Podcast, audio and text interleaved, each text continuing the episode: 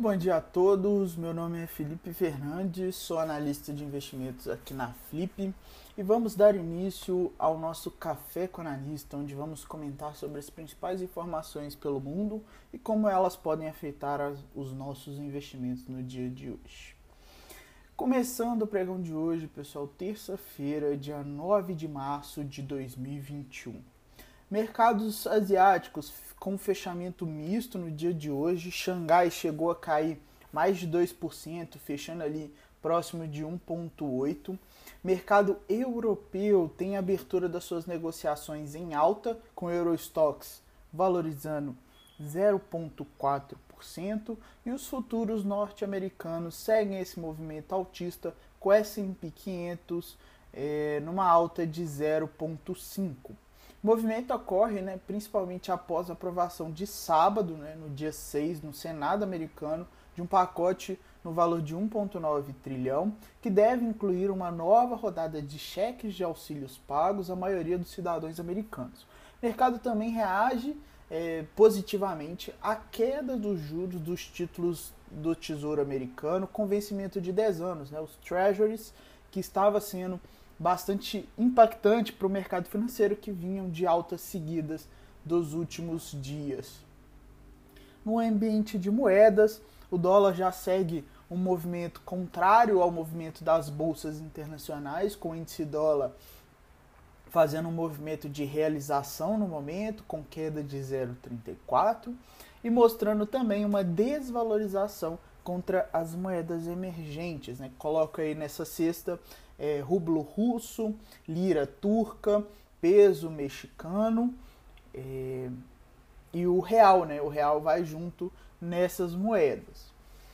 Ambiente de commodities, temos os principais metais pelo mundo no movimento de alta no dia de hoje, destaque aí para o ouro com alta de 1,33%. Petróleo também segue uma movimentação de valorização no dia. O Brent segue cotado com alta de 1,17%. Principalmente, né, temos aí a Arábia Saudita, um dos principais produtores de petróleo no mundo, afirmando que suas unidades petrolíferas não sofreram danos estruturais após serem alvos de ataques por mísseis e drones no domingo, dia 7. No ambiente interno, né, mercado doméstico, ontem o pregão fechou com uma alta volatilidade, com queda de 3,98%, puxado por, pela queda gener generalizada após informações divulgadas que o ministro do STF, né, é, Faquim, decide por suspender as condenações do ex-presidente Lula nas acusações da Operação Lava Jato, né, então, o ambiente aí político também foi bastante impactado, né?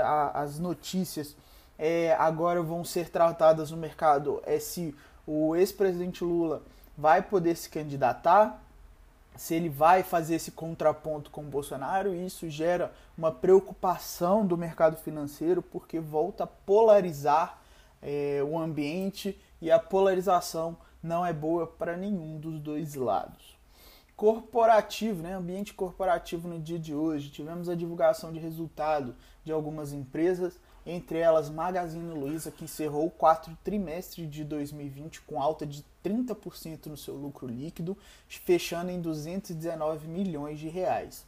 A Marfrig também apresentou um lucro líquido, mas esse lucro foi um lucro líquido recorde de 3,3 bilhões de em 2020, né? Salta aí mais de 1.400%. É, mas aí se colocar comparado, né? Quase ali 15%, 15 vezes, né?